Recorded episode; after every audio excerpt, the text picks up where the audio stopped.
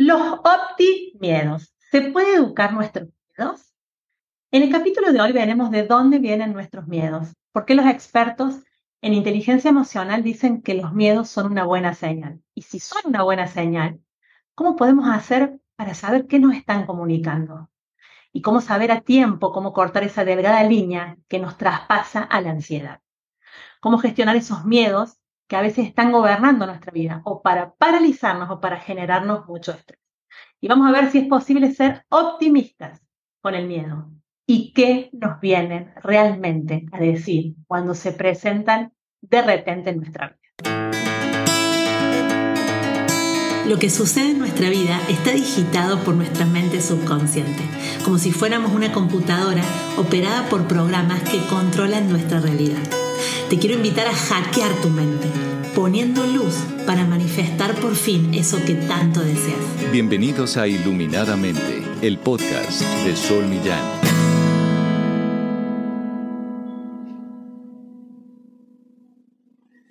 Buenas, buenas, ¿cómo están? Estamos en un nuevo capítulo de Iluminadamente. Y hoy vamos a hablar del miedo, el estrés, la ansiedad.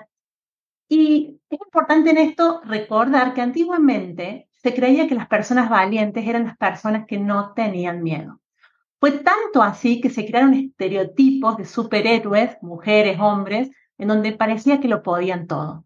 Y esto es paradójico, porque en realidad, si te pones a pensar, los seres humanos compartimos el miedo existencial a no poder, el miedo existencial al fracaso, al, al abandono, al rechazo, al, a la incapacidad de poder generar relaciones. Esto nos pasa a todos los seres humanos. Entonces, sería como imposible ser una persona valiente sin tener miedos. Pero lo bueno es que hoy en la actualidad, persona valiente es alguien que puede mirar sus miedos a la cara, que puede mirarlos, que puede tomar conciencia y que puede conversar con ellos. Así que vamos a meternos de lleno en este tema sobre los miedos, para lo cual he invitado al experto Lucas Maliasi. Él es psicólogo, conferencista, escritor, es presidente de la Fundación Educación Emocional de Argentina y sobre todo una persona totalmente comprometida con el propósito de que es posible cambiar nuestra vida, cambiar el mundo a partir de la educación emocional, de la conciencia emocional, pero desde la infancia, en las escuelas, en las familias. Así que bueno, le doy la bienvenida Lucas. Hola Lucas, ¿cómo estás? Hola Sol, muy buen día. Muchas gracias por invitarme a participar en, este espacio de tu pertenencia, de, tu cariño y mm, estoy muy bien. Muchas gracias.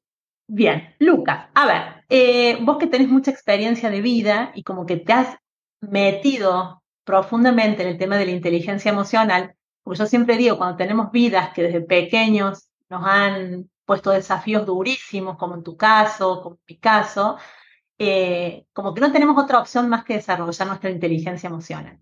Y todo esto es para algo. Entonces, para empezar eh, de a poco, ¿qué es el miedo, Lucas?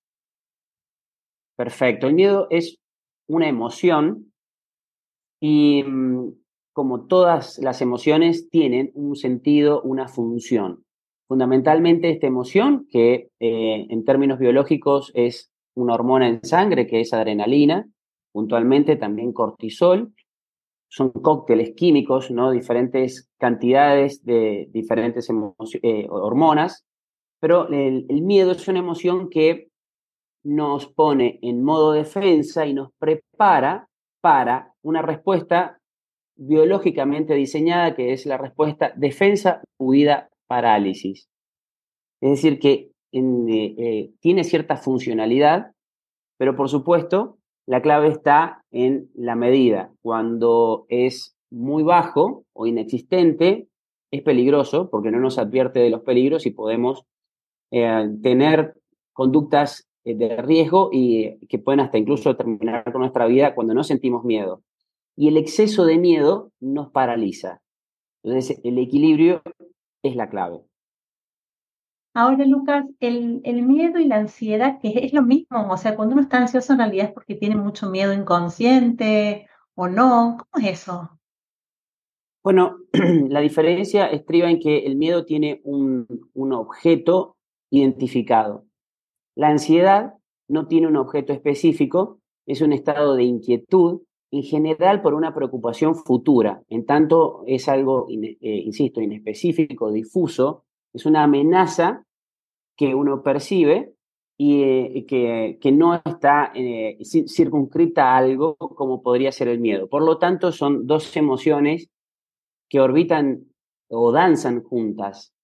El, miedo, mm, insisto, tiene esta función de prepararnos ante una amenaza. Ahora, el miedo es una de las emociones básicas. Esto significa que es una emoción heredada, está en nuestro código genético. Un ejemplo claro, una manera de explicarlo es un niño que nace con ceguera, a pesar de que nunca haya visto a nadie poner cara de, miedo, de asustado, cuando él se asuste o sienta miedo, va a poner esa cara. Por tanto, eso nos indica que tiene una, una base genética. Pero como toda emoción, también está condicionada a las vías de programación de nuestro inconsciente. Puede que a partir de esa base genética, por una experiencia, eh, una persona desarrolle el miedo. Entonces, la cultura eventualmente nos va enseñando a temer a ciertas cosas. De hecho, hoy hay todo un mercado, una industria del miedo, se le llama la industria del miedo, que es una, una industria que busca vender en función de una manipulación emocional, es decir, de infundir miedo. Entonces, tenemos los miedos que son heredados, genéticos, eh, y que se desarrollaron a lo largo de la evolución filogenética, es decir, desde que somos primates. Por ejemplo, en el preludio de este podcast vos hablabas de el miedo a estar solo, el miedo a lo que fue alejarnos de la manada, era prácticamente una sentencia de muerte porque el que se alejaba de la manada, el que hacía su propio camino, no tenía los recursos para sobrevivir y terminaba muriendo. Entonces, por eso es que tenemos ese miedo. Otro miedo heredado, muy fácil de comprobar, es cuando nos acercamos a un abismo, sentimos como una suerte de mareo, palpitaciones, zumbido en los oídos y otros signos y síntomas, a pesar de que nunca nos caímos a, un precipicio. Ahora, ¿por qué tenemos eso tan marcado? Y bueno, porque nuestros ancestros, desde, insisto, la evolución filogenética, tuvieron esas experiencias, entonces la biología imprimió esta información en nuestros genes para prevenirnos. Entonces está esa base genética y sobre la que se construye, en función de experiencias, crianzas, conocimiento formal y muchas vías de programación, incluso los mensajes subliminales, se construye otra capa que es el miedo aprendido. Entonces aquellos quienes, por ejemplo, padecen fobias, padecen eh, ansiedad generalizada o ataques de pánico, diferentes trastornos, eh, en general es porque tuvieron alguna programación, ya sea por una experiencia intensa o por una eh, enseñanza o una crianza temerosa, o hasta incluso porque fue muy permeable a todos estos mensajes que hoy abundan, que están en los medios masivos de comunicación de que todo es peligroso, de que todo es amenazante y a raíz de eso, insisto, esto es una, una fuente de motivación muy grande, amedrentar. Entonces, para resumirte, los, los miedos sí tienen una base genética que incluso ya no nos está sirviendo, porque no estamos en aquel, no estamos en el Pleistoceno, entonces estamos en el siglo XXI y los miedos a ciertas amenazas ya no son los mismos. Las amenazas, las amenazas no son hoy contra la vida o, contra tu integridad.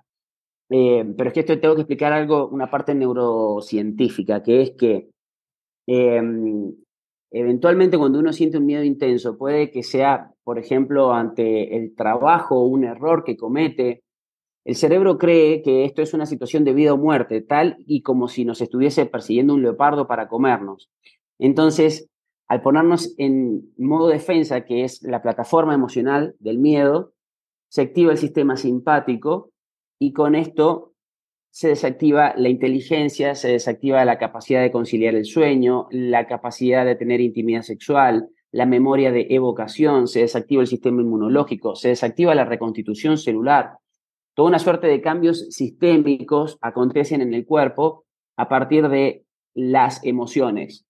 Por lo tanto, insisto, el, miedo tiene esta base genética y luego aprendida, pero lo aprendido está condicionado y, tiene, y se, aprenden disparadores del miedo. Entonces, quizás alguna persona aprendió que eh, era peligroso, por ejemplo, acariciar animales, eh, porque le enseñaron que eso era peligroso o porque le mordió un perro, entonces se genera un condicionamiento a partir de una experiencia, es un programa.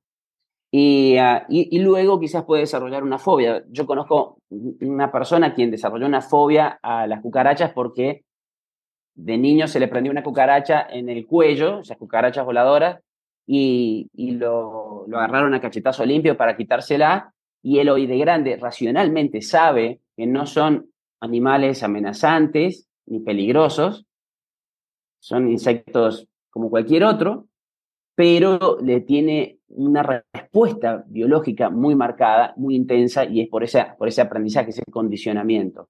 Así es que los miedos están ahí también para indicarnos no solo de amenazas reales, sino de eh, eh, amenazas anacrónicas, amenazas que fueron en un momento, pero que hoy no lo son, y así como se aprenden, se pueden desaprender.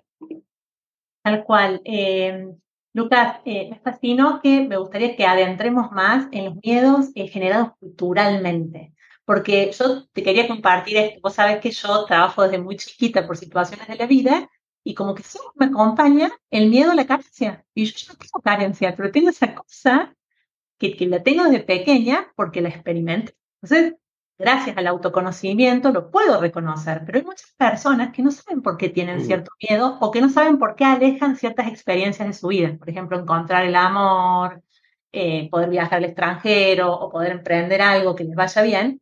Y esto es porque el subconsciente está todo el tiempo quizás alejándolo de esas experiencias. Ahora, esto, como decís vos, son las experiencias eh, aprendidas.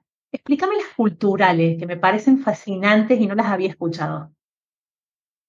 Bueno, las vías de programación del inconsciente eh, que, generan mapas mentales, programas, operan no solo para eh, desencadenar una respuesta de miedo, operan también para sentir amor o no sentirlo, sentir tristeza, sentir enojo. No a todos nos enoja lo mismo, no a todos nos genera miedo lo mismo.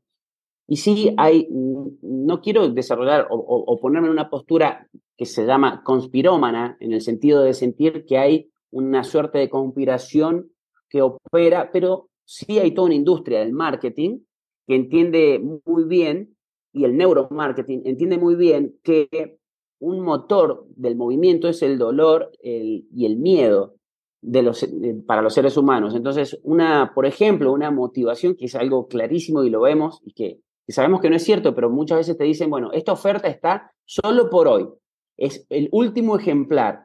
Entonces eh, opera en uno esa suerte de es ahora o nunca, ese miedo a que si no me subo en este tren, eh, ya no va a pasar otro más. Entonces, en el apuro eh, que apremia, se, se, despierta esa necesidad o ese movimiento, entonces es una inducción a la acción. Bueno, esto es una estructura que montada, cultural, y el problema es que cuando no la advertimos, es decir, que estamos en una suerte de piloto automático, no despertamos a todos esos condicionamientos y operamos y somos víctimas de ellos y estamos encerrados en una suerte de cárcel invisible. Decía Dostoyevsky, una de las mejores maneras de que un prisionero no escape es que nunca sepa que está en prisión. Eh, y bueno, de alguna manera estos mensajes subliminales de compre ahora, ya, eh, o mm, también, eh, por ejemplo, el hecho de mostrarte las consecuencias de no, no tener cierto producto, son todas manipulaciones y son todos mensajes subliminales. Subliminales significa que están por debajo del límite de la conciencia. Entonces, que operan directamente en el inconsciente. Y también está en lo que es cultural, em, lo familiar, el inconsciente familiar el inconsciente colectivo que, del que habló Jung. Yo te cuento una, experiencia que, vivimos casi todos los sanjuaninos. Em, en San Juan es una zona sísmica y un, un, día hubo un gran terremoto, dos, en 44 y en el 77, yo no vivía en ninguno de ellos, pero sí está el, miedo generalizado en los mayores, porque precedió a esos terremotos días de mucha calma. Entonces los días de calma, de mucha tranquilidad, sienten como una suerte de peligro. ¿Por qué? Porque quedó inmediatamente linkeado, se asocia todo lo que acontece en torno a una experiencia traumática o, negativa. Pero después se transmite por una enseñanza, por, guarda, no te acerques, eso es peligroso, pero el miedo en realidad puede ser de otra generación. Sumado a esto, a, esos, a esos miedos están también, eh, insisto, la, la, base genética. Entonces hay familias que son temerosas, que tienen información genética de, proclive a sentir miedo por cualquier cosa o muchas amenazas, y es porque los ancestros en el eh, intergeneracional o más atrás aún en el transgeneracional tuvieron experiencias y el inconsciente biológico es tan sabio que esas experiencias busca repararlas. Entonces es como si te equipase con una aplicación para prevenir ese peligro. Y, eh, bueno, entonces se va eh, el, ser humano va preparándose o va incorporando más miedo. Ya que sí, tenemos muchas fuentes de, en las que se genera el miedo. La cultural es una que no podemos pasar por alto, porque, bueno, depende, insisto, como te digo, acá algo regional es algo cultural propio de este lugar. Hay otros miedos que dependen de otros, otras culturas, de otros aspectos, y que están alojados en el inconsciente colectivo. Ahora que, vos mencionas esto, Lucas, es por esto que quizás es tanta la necesidad que yo también estoy totalmente comprometida, estoy terminando mi doctorado, donde investigo inteligencia emocional. Eh, mi pregunta es la siguiente. El camino para que nosotros no seamos víctimas de esta cárcel que no somos conscientes es empezar a ser conscientes de nosotros mismos, o sea, es el autoconocimiento, conocer nuestros miedos, conocer nuestro, cuando, cuando, o sea, conocer nuestras emociones, que en realidad no solamente que no nos educan de niños, sino que además todo el tiempo nos bombardean, viste, yo tengo una hija de cuatro y una de uno, y ella quiere ver YouTube, y yo no quiero que vea YouTube, porque están todo el tiempo generándole necesidades cuando tiene cuatro años. Entonces yo digo, hay que trabajar en el autoconocimiento. A mí por lo menos eh, me disminuyó un montón el consumismo y todo desde el momento que me conozco, porque tengo una emoción, no salgo corriendo a comprar algo. Es como que digo, bueno, a ver, ¿qué me quiere decir esta emoción? Esa es la pregunta, ¿de qué manera se comunica el miedo con nosotros y cómo podemos hacer para desenmascararlo, para decir, ah, esto es lo que me quiere decir? Bueno, muy bien lo dijiste. Eh, en primer medida, el autoconocimiento es lo que te va a empezar a dar pistas e identificar eh, cuál es un miedo funcional y cuál es un miedo que es disfuncional.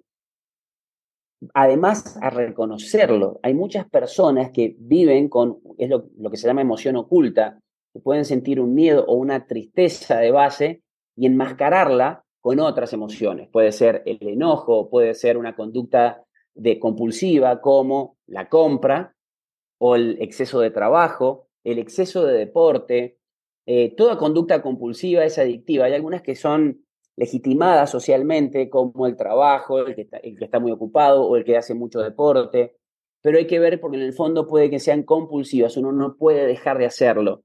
Entonces, enmascar. Entonces, en primer lugar, tomar conciencia y poder reconocer que esto es miedo y que no es hambre o que no es enojo u otra emoción, eh, es importantísimo. Luego, identificar también el autodiálogo, que son los pensamientos. Cada vez que pensamos, hablamos con nosotros mismos. Es una suerte de charla cerebral, un monólogo interno que decodifica todo lo que estamos viviendo. Es lo que Martín Seligman eh, diría como el estilo explicativo. Es decir, cuando a uno le pasa algo, inmediatamente desarrolla un, pensamiento de por qué le pasó, lo, lo acomoda mentalmente. Y en ese estilo explicativo, en ese autodiálogo, hay personas que incorporan procesos de pensamiento muy negativos, muy pesimistas, muy sensibles a, la amenaza. Entonces hay que, una vez que identificamos la emoción, identificar cómo estoy interpretando yo las circunstancias para que esto me sea amenazante para mí. Entonces esto ya tiene que ver con ir a las causas. Ya con esto tenemos un panorama bastante claro, identifico la emoción, identifico las causas. Pero Para poder desentramparnos, para poder salir del miedo, además de desatar esa, e, ese nudo que puede en la mayoría de las veces ser inconsciente o algo que está guardado y que yo no lo conozco, no accedo rápidamente. En última, instancia, Sol, esta es la clave, hay que afrontarlos. Los miedos no se diluyen por solo tomar conciencia de ellos. La verdad es que en última instancia hay que transitar el miedo, hay que animarse a vivenciarlo.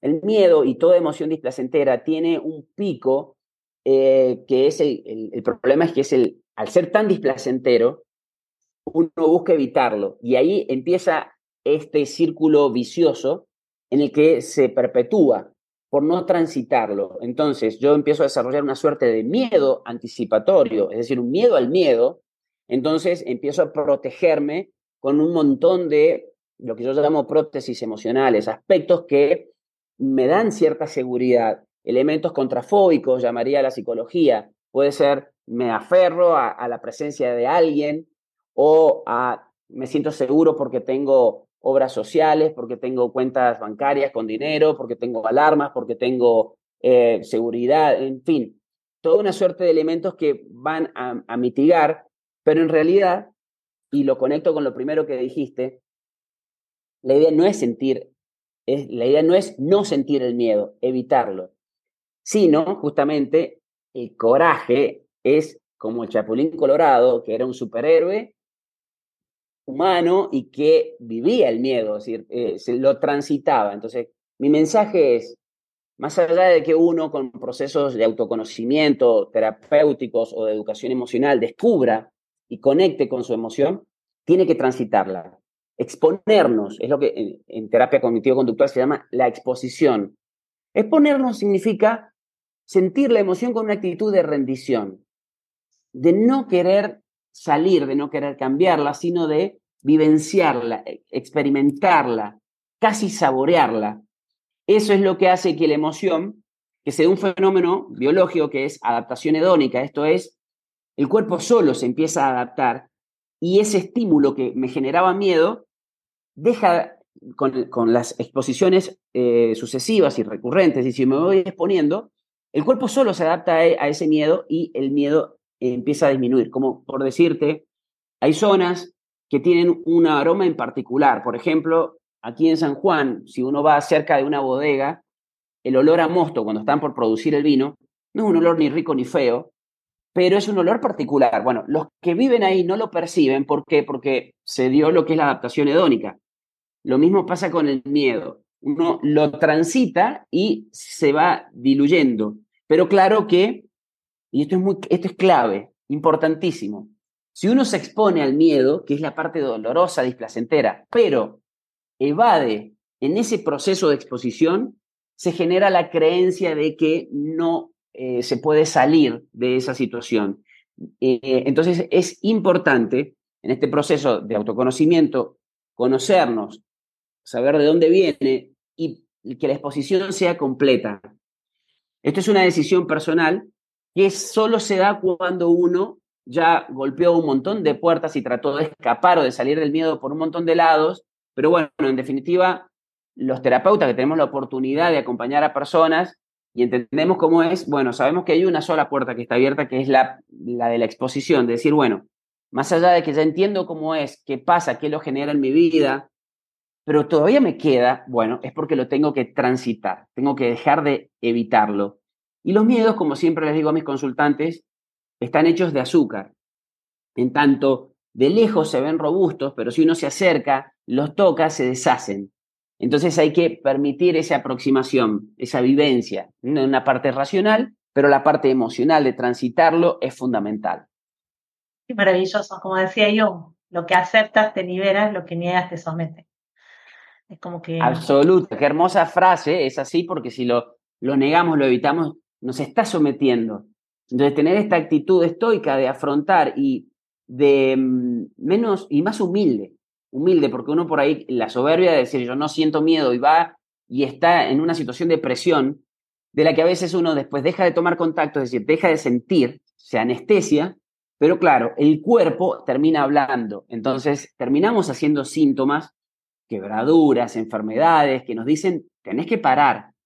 Pero bueno, muchos no se dan por aludidos y siguen, siguen en el camino y bueno, y de fondo puede ser un miedo propio, es decir, generado en la experiencia personal o un miedo ajeno, un miedo que fue eh, incorporado por, ya te digo, por, la genética o por experiencias de otros, o hasta incluso de manera subliminal por la, media, eh, los mensajes o las redes sociales que operan, insisto, de esta manera para manipularnos y, tener sus réditos.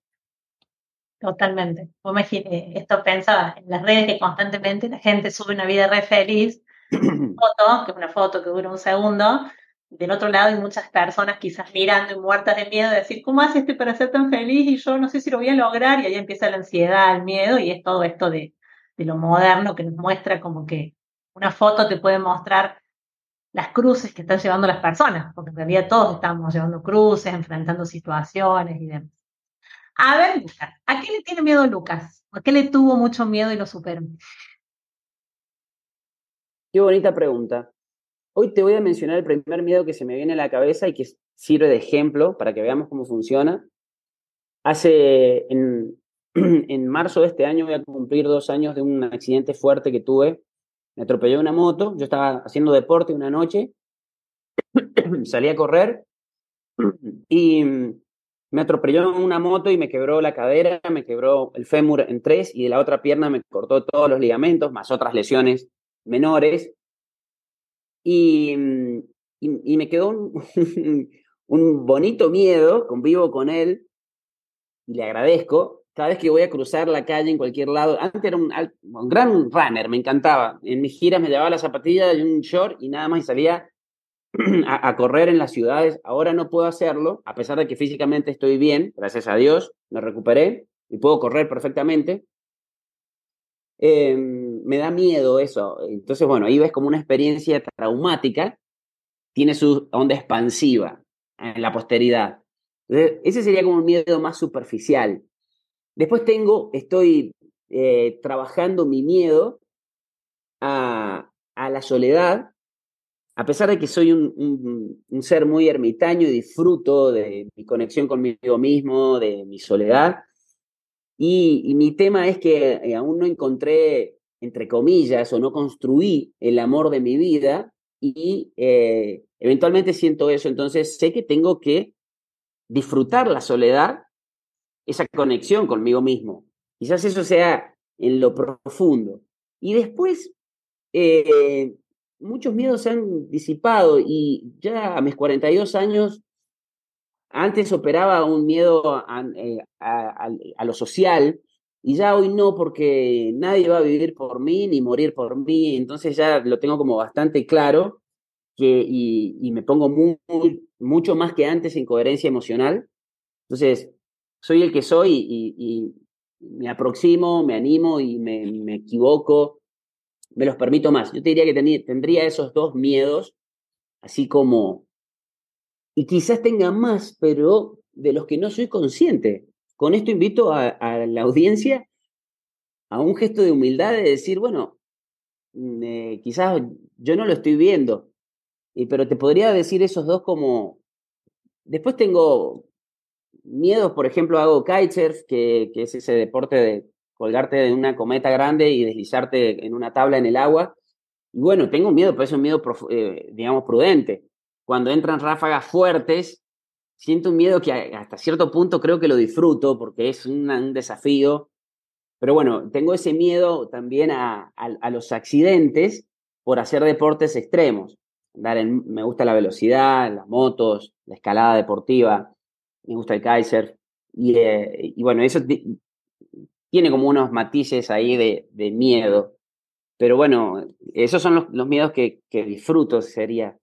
Los otros adrenalina. Son un poco, claro, la adrenalina. Pero los otros son los que estoy a merced, los que me, me previenen. Y mm, e insisto, eh, el miedo eventualmente, como dice la frase, no es sonso, en tanto a veces sí nos indica, pero hay veces que es excesivo y muchas veces está en nuestra mente solamente. Es una proyección de, una, de un estado mental. y, e, e, inconscientemente tomamos los caminos que lo generan, es decir, las famosas profecías autocumplidas. Entonces, bueno, ahí está bueno ser consciente de ellos para liberarlos. En resumen, es como que hay miedos eh, reales que uno cuando observa la realidad pragmática exterior los ve, los puede reconocer y es real. O sea, es esto de eh, el tema de Kaiser. Y después están los miedos imaginarios, que son estos miedos a los que va el subconsciente, que pueden ser los culturales, los, los, aprendidos genéticos, epigenéticamente, y los miedos totalmente ancestrales de la época de las cavernas, digamos. Como que el más peligroso es el, es el miedo imaginario, ese es el que nos, el que nos perturba, ¿no? Absolutamente, absolutamente. Y, y, ese eh, se ve plasmado en nuestra manera de pensar en cómo nos tratamos, en qué cosas nos decimos. Entonces, una, pista o la, punta del ovillo para empezar a, desatar y desenroscar esto es identificar cómo pensamos. Una persona con mucho miedo puede prender el televisor y ver en las noticias y, se, empieza a darle, a lo que llamo ponerle oreja, entonces empieza a escuchar, a darle mucha atención a eso y eso pasa a formar parte de su nutrición emocional. ¿Qué le estoy metiendo yo a mi mente? ¿Cómo la estoy nutriendo? Si me estoy exponiendo a mensajes eh, de conciencia, luminosos, amorosos, o a, mensajes amenazantes, de peligro, de... Eh, y bueno, entonces yo, uno también tiene que aprender administrar esas fuentes de nutrición emocional, para no estar consumiendo chatarra, chatarra emocional, no tener una dieta emocional nutritiva. Eh, meditaciones, eh, conversaciones interesantes, eh, investigar aspectos que uno sea curioso, dar rienda suelta a, la, a la curiosidad que todo humano tenemos y que eso da con encontrar el propósito de vida. No quedarnos en la zona de confort, zona de confort mal llamada, te diría, porque zona de confort muchas veces no es confortable justamente la persona que padece fobias o miedo se encierra y por no salir de esa supuesta zona de confort que no le es confortable, que le es angustiante, pero por el hecho de no salir de lo que sabe hacer, por eso zona de confort, que es lo que siempre hizo, em, no, no, no expande su conciencia, no experimenta y no tiene la oportunidad de validarse a sí mismo siendo capaz o alcanzando la mejor versión de sí mismo porque se queda sin moverse, eh, sin, eh, evitando esa cuota de dificultad que siempre uno tiene cuando eh, emprende un camino diferente, saliendo de la zona de confort. Realmente agarra mucho miedo, porque es lo nuevo. Siempre tenemos miedo de nuevo, como que es re fuerte eso. Y hay que seguir a pesar del miedo, digo yo, porque yo muchas veces digo, yo hago los videos con miedo, me paro frente al público con miedo, yo soy 6 en Enneagramas y somos los miedosos. Entonces yo hago todo con miedo. Es más, yo tenía tu mismo miedo a la soledad, lo tuve durante años, porque me costó un montón encontrar mi alma afín, le llamo yo. Te cuento que yo oraba todos los días que Dios, dame mi alma afín. Y también era muy libre, viajaba por el mundo, todo y lo conocí en Tailandia, mira, viajando por el mundo. Pero yo antes te digo que lloraba, Lucas, diciendo me voy a quedar sola. Tenía un miedo a la soledad espantoso. Y, y me pasaba como te debe pasar a vos. Conocí a otros chicos, pero ninguno me llenaba el alma. Entonces tenía mucho miedo. Ahora te diría que hace siete años que ya no tengo ese miedo y no sabes lo que extraño a veces la soledad, Lucas. Así que aprovechan. Así yo, es, en ese momento como que no me daba cuenta. Bien. Sí. Lucas, yo te escuché varias veces hablar que la familia Malaisi viene de el pesimismo constante. Te cuento que la mía también, ¿viste? Como que si sos pesimista y quejoso, te va a ir bien en la vida, porque somos más vivos, porque nos damos cuenta antes de que todo esto anda mal. Contame, el pesimismo. ¿Cómo hacemos para trabajar contra el pesimismo? ¿Cómo se genera? ¿Hay un miedo detrás del pesimismo? Contame. Sí, el pesimismo es un em, estilo de pensamiento que em, mm, pronostica situaciones negativas. Entonces, el, pesimismo eh, va al, defecto, al error, a la falta, al peligro instantáneamente. Bueno, Sí, en mi familia es, es un tinte distintivo que tenemos, es un estilo muy marcado del que pude emanciparme, del que pude salir y hoy me defino como una persona optimista, hasta incluso agradezco haber nacido en una familia pesimista, porque ese fue el manantial del que bebí, esa fue la crianza, y me dio la oportunidad de vivenciar una rehabilitación, vivenciar la transformación del pesimista en optimista. No soy ejemplo de nadie, pero sí siento que ese proceso me dio un mensaje esperanzador. Entonces, como siempre digo, para enseñar a soñar hay que ser un soñador. Entonces, para enseñar también a salir de, esa limitación o de ese bucle de, pensamiento negativo o pesimista, bueno, además de saberlo teóricamente, también está bueno haberlo vivenciado, porque con la experiencia uno resuena y acompaña mejor al otro. Entonces, sí, yo, eh, esa familia, eh, mi familia eh, es muy pesimista, los malais, y siempre hago la, anécdota de que malais se escribe malaice en inglés, la palabra malaice, pero se pronuncia malais, significa angustia, enfermedad y malestar. Siempre resonó en mí y digo, wow, y tan similar a mi, a mi apellido. Una tontera, era como si estuviese una misma raíz etimológica. Y, pero bueno, no, no, no creo que eso sea así, pero de cualquier modo, este, haber nacido en una familia pesimista, a mí como divulgador de la educación emocional, me sirve el doble. Y creo que a todos los que estamos en el camino de el despertar de la conciencia, ayudar a que otros lo hagan, todas las experiencias dolorosas son como una suerte de insumo que nos permite redefinirlo, capitalizarlo positivamente para poder acompañar a otros. Entonces, paradójica e irónicamente, todo lo doloroso, todo lo duro, todo lo, lo, lo que uno no quisiera que le pase, es un capital para lograr la alquimia emocional.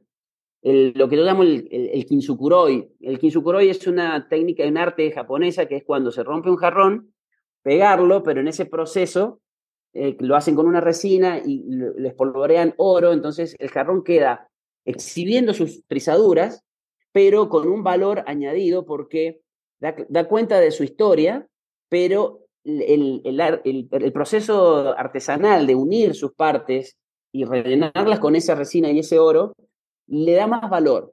Entonces, yo creo que los humanos somos iguales. Entonces, ese pesimismo que a veces nos llevó a sufrir, a tener ciertos dolores, cuando uno logra perdonarse, amarse, integrar todas esas partes y aumenta ese valor o lo capitaliza positivamente. Pero también quiero decirte que ese pesimismo es, eh, tiene una fuente filogenética también. Si, estamos, si vos te angustiás, te atemorizás, eh, quédate tranquila porque estás haciendo aquello para lo cual tu cerebro fue diseñado. En el Pleistoceno, advertir un peligro antes que la oportunidad nos salvó la vida. Entonces, si escuchamos un ruidito, podía ser un animal predador. Entonces salíamos corriendo y los que salimos corriendo nos salvó la vida. Nosotros somos los los bisnietos de los que se asustaron, aquellos más relajados, que decían, no, no había lenguaje en el Pleistoceno, pero supongamos que dirían algo así como, no, seguro que no es un leopardo, no, no hay peligro ahí. Y bueno, el leopardo se los terminó comiendo, entonces con ellos murió la información genética de ser relajados.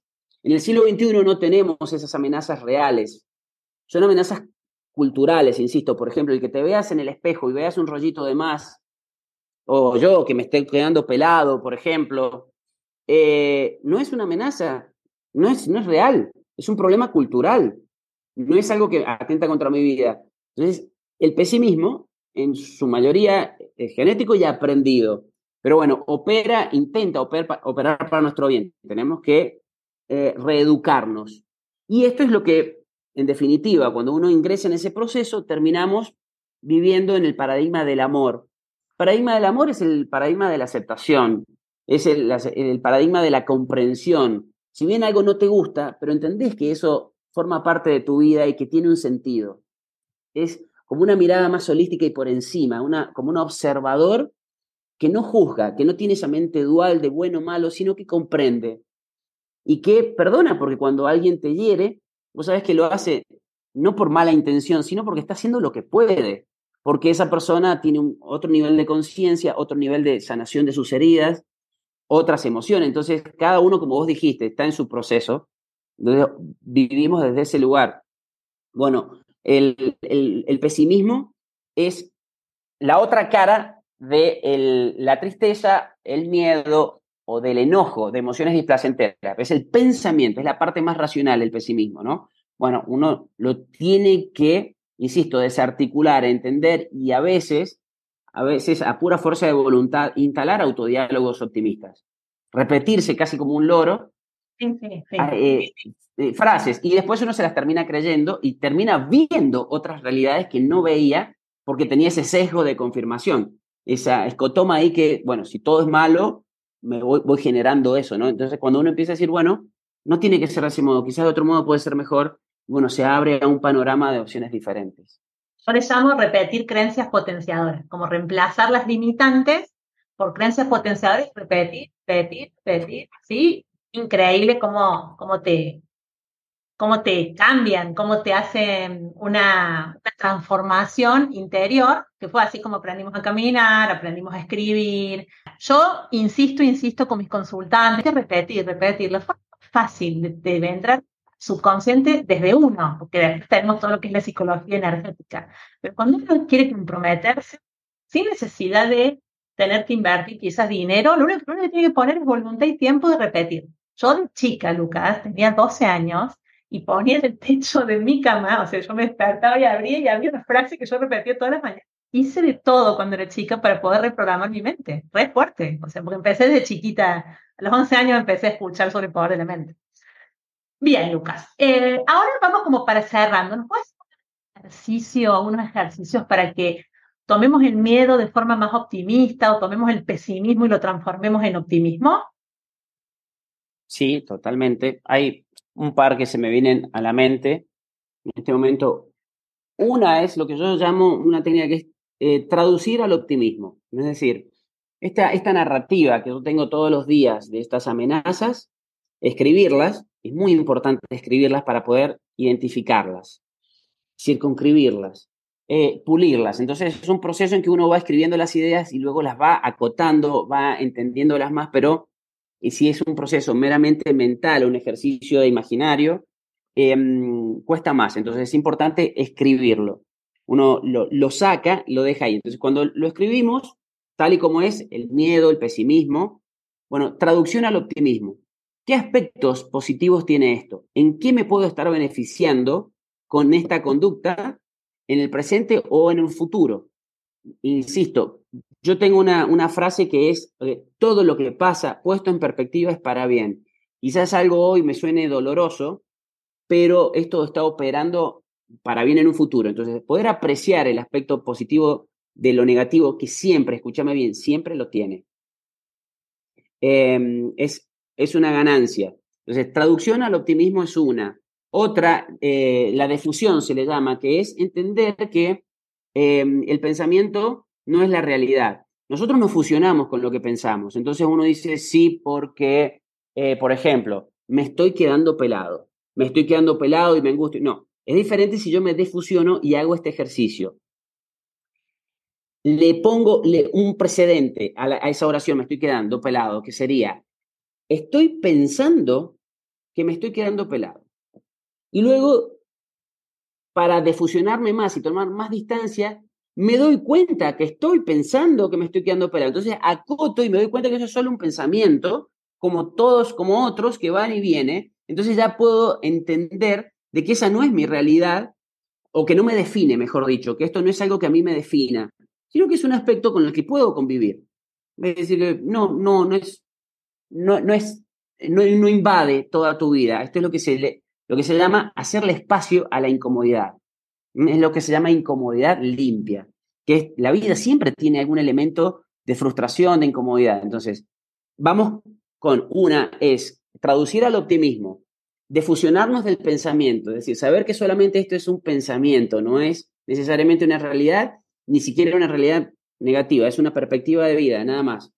Otro sí, por supuesto, los ejercicios de gratitud son tan importantes porque, eh, como te decía recién, nuestro cerebro está preparado para ver lo negativo. Entonces hay que recablearnos y empezar a agradecer, ver las cosas bonitas que tenemos que ya por efecto de la adaptación hedónica, nos hemos acostumbrado a ellas y dejamos de percibirlas. te cuento la anécdota que a mí se me viene a la cabeza, que es magnífica. Em, ahí detrás de esa puerta está la cocina y cuando yo tuve el accidente, quedé en silla de ruedas por un tiempo y eh, tuve el cuidado de muchos seres queridos y todo, pero había momentos en que estaba solo, una media hora al día, entre que se iba uno y volvía el turno del otro, a veces me quedaba solo. Y el Lucas, ¿en qué momento quería tomar mate? En ese momento. Y para alcanzar el termo o poner agua en, en la tetera y prepararme el mate, no llegaba. Y, bueno, era una situación que decía, wow, estoy en silla de ruedas y no puedo. Hoy, cada vez que tomo el mate y preparo el termo, lo hago con un sentimiento de gratitud porque digo, wow, esto es simple, pero hoy lo puedo hacer. Y hacer ejercicio, volver a correr, eh, ducharme y un montón de cosas que antes eran difíciles, eh, hoy las puedo hacer. Entonces, ser agradecido por todo lo que tenemos, por lo que somos, por lo que podemos vivir, sentir, y hasta en última instancia, porque hay, hay personas que tienen circunstancias que eventualmente pueden ser difíciles, pero cuando son aceptadas, son amadas, em, pierden ese, ese mm, efecto doloroso, si se quiere, ese efecto negativo. Entonces, siempre hay algo que puedes hacer, sea la circunstancia que te toque vivir, siempre puedes darle un sentido diferente a, la circunstancia, capitalizarla positivamente, pero esa es la traducción que hay que hacer del pesimismo al optimismo. Y entrenar la gratitud es fundamental. Suena a cliché ser agradecido, pero la verdad es que no. La ciencia hoy está demostrando, y esto es redundante, contundente, la información de la importancia de focalizarnos eh, en las cosas simples y agradecerlas. Empezar a agradecer, bueno, no todos tienen esa suerte de de pasar por experiencias dolorosas para saber cuán afortunados eran. Entonces, ya es, momento de que eh, entrenemos esa gratitud. Por eso yo digo, con educación emocional, si nosotros nos, adelantamos eh, eh, y les enseñamos ejercicios de gratitud a los niños antes de que lleguen todos los condicionamientos culturales de amenazas, peligros, de que tenés que consumir, de que tenés que tener tal cuerpo, de que tenés que esto, lo otro, si uno empieza con ese ejercicio de gratitud y instala un, paradigma eh, de gratitud, de vivir en el amor, en, la tranquilidad, en, la aceptación, en la unidad, antes de que lleguen esas creencias, ¿no? Entonces, por eso la clave de intervenir en esos 0 a 8 años, esa ventana del tiempo donde todo es adquirido y luego empieza lo aprendido, ¿no? Entonces, bueno, es un entrenamiento. Sol, termino diciéndote algo que es fundamental. El, cambiar el, pesimismo, el superar el miedo eh, u otras emociones, son tareas indelegables. No, no podemos contratar a alguien para que lo haga por nosotros. Yo no puedo contratar a alguien para que vaya al gimnasio por mí. Yo no puedo contratar a alguien para que haga los ejercicios de kinesiología o el tratamiento que yo necesité para recuperarme de, de mi accidente ni tampoco nadie puede superar mis miedos. Soy solo yo el único que puede hacerlo. Entonces, esto es una actitud de responsabilidad existencial, saber que primero lo decido y cuando ya tengo esa decisión tomada, bueno, eh, acomodé lugar, avanzar en esa línea. Es algo que no se van a arrepentir, que tiene su precio, es lo que yo llamo un peaje emocional. Yo quiero llegar a la mejor versión de mí, sí, pero hay cierto peaje emocional que pagar. Y el precio no es ni más ni menos que entregar el que sos para recibir a cambio tu mejor versión. Muchos se vuelven adictos al miedo, a la depresión, a quienes son, y en la zona de confort no quieren delegar eso. No, no quieren soltarlo. No, bueno, rendite, soltá ese que sos hoy y atrévete a ir por esa mejor versión. Y así en lo sucesivo, en tu viaje del héroe. Bueno, Lucas, me encantó te doy gracias, la verdad que me llevo esto. Es más, a partir de que te escuché lo de la gratitud para los niños, con mi hija después de, bendecirla cada noche, le digo que demos gracias por tres cosas. Ella da gracias por los juguetes, como que todavía no se da cuenta de otras cosas. Gracias que tengo este juguete, gracias que tengo el otro. Pero me pareció maravilloso porque se pone a pensar tres cosas de qué agradecer. ¿sí? Y después yo digo mis gratitudes y supongo que a ella le queda en la cabeza lo que yo digo. Y de a poquito irá aprendiendo, porque es algo que nosotros nos enseñan.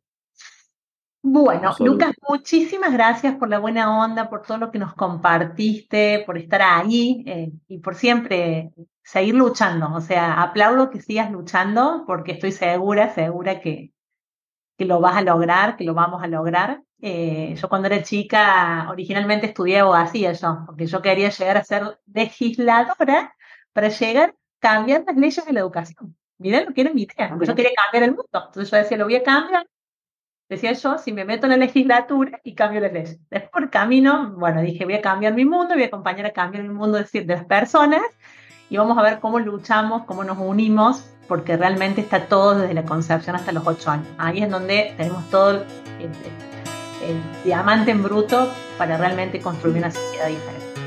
Así que millones de gracias, gracias por darle luz a, a nuestros miedos, gracias por mostrarnos que es posible el optimismo y les agradezco a todos los que están oyendo y muchísimas gracias por compartir este nuevo episodio de Iluminadamente.